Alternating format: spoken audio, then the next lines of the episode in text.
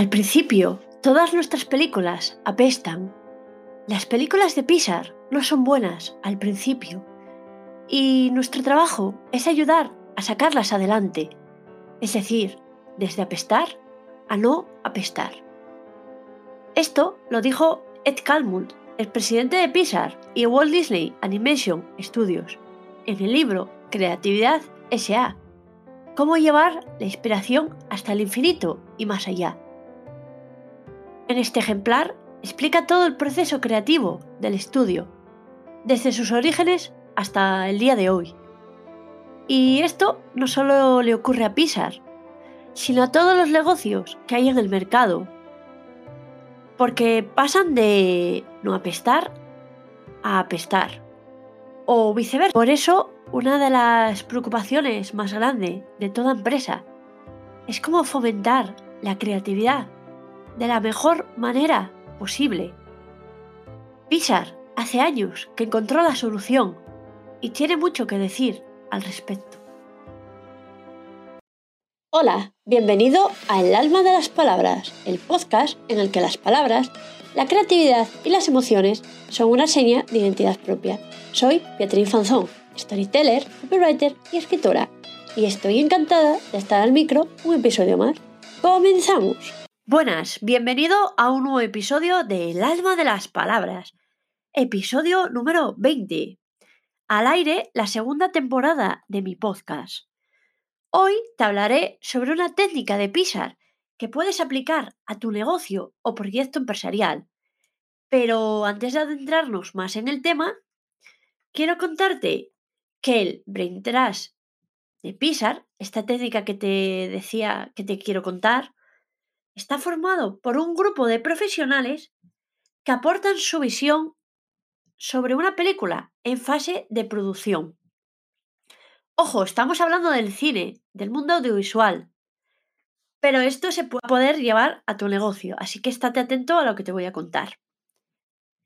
En palabras de Ed Catmull, el Brain Trash hace la función de público, puesto que lo conforman directores, escritores y responsables del guion que comparten feedback con el único fin de alcanzar la excelencia.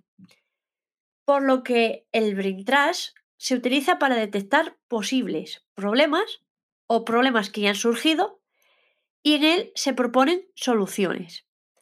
De tal forma que hace visibles los problemas que al director o directora de la película se le hayan pasado por alto. Pero es este, o está, quien tiene la última palabra. O dicho de otra manera, el brain trash ni tiene autoridad ni puede modificar el trabajo de director o directora. Ojo con eso. Sin embargo, el director o directora de la producción, esto le sirve de referencia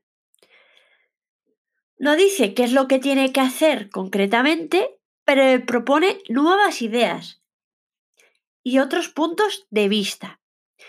Por eso el Brain es tan valioso, porque ensancha su perspectiva, permitiéndole ver todo desde otro camino, desde otro punto de vista, desde otros ojos.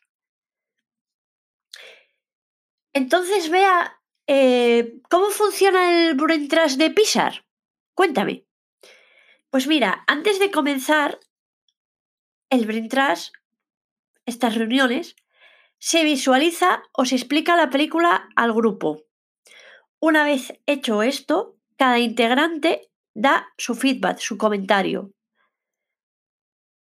A continuación, inician su exposición cada componente, destacando los puntos que más les hayan gustado y poco a poco van señalando los problemas que van detectando en la película y aportan posibles soluciones.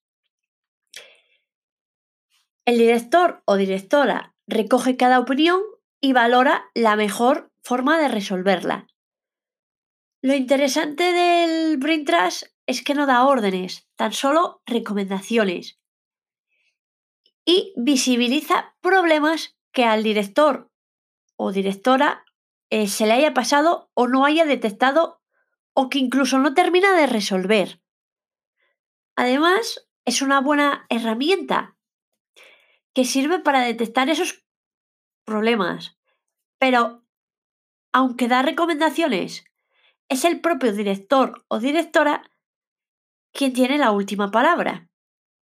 El único requisito del Brain Trash es que para la próxima reunión el director o directora solucione esos problemas detectados de la manera que considere más apropiada.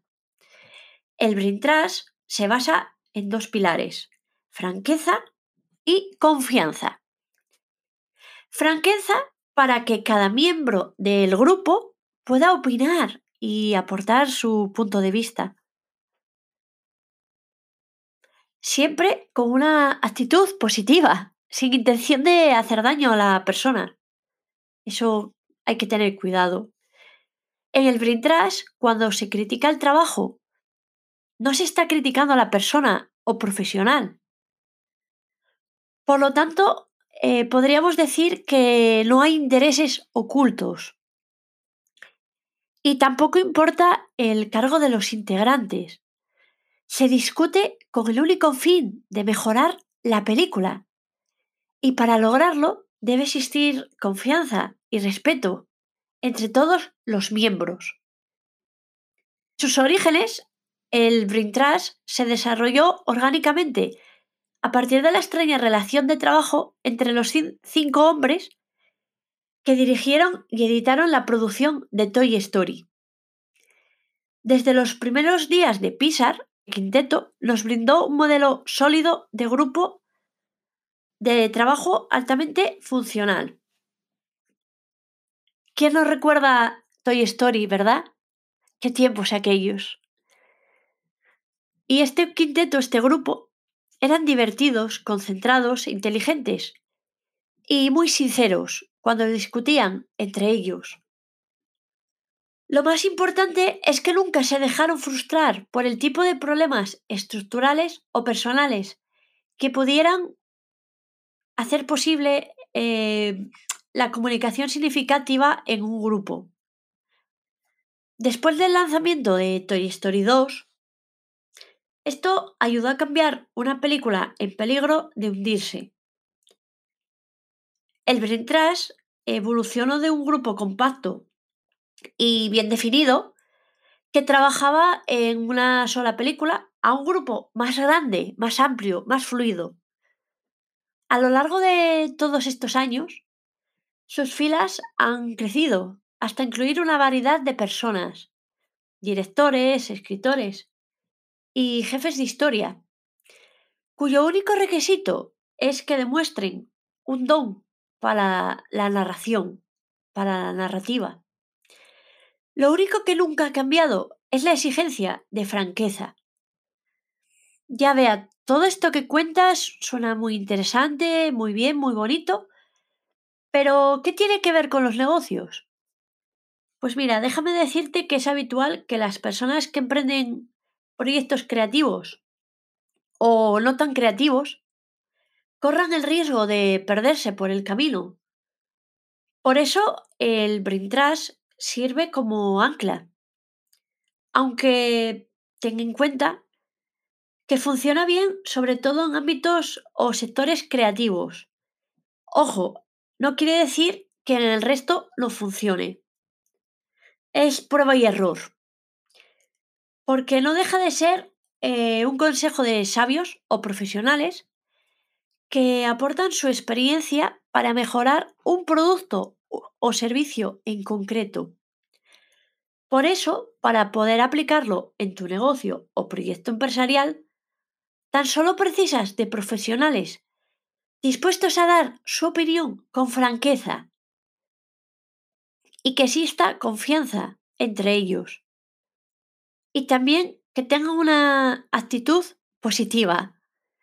No requiere de grandes gastos en avanzadas herramientas, tan solo la voluntad de alcanzar la excelencia en equipo.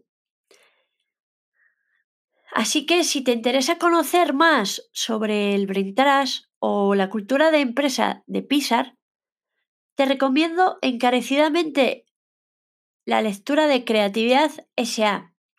Cómo llevar la inspiración hasta el infinito y más allá, de Ed Catmull. Por cierto, suelo compartir historias peculiares en mi newsletter. La guarida de las palabras, que así se llama, es el lugar donde cuento reflexiones, experiencias y trucos.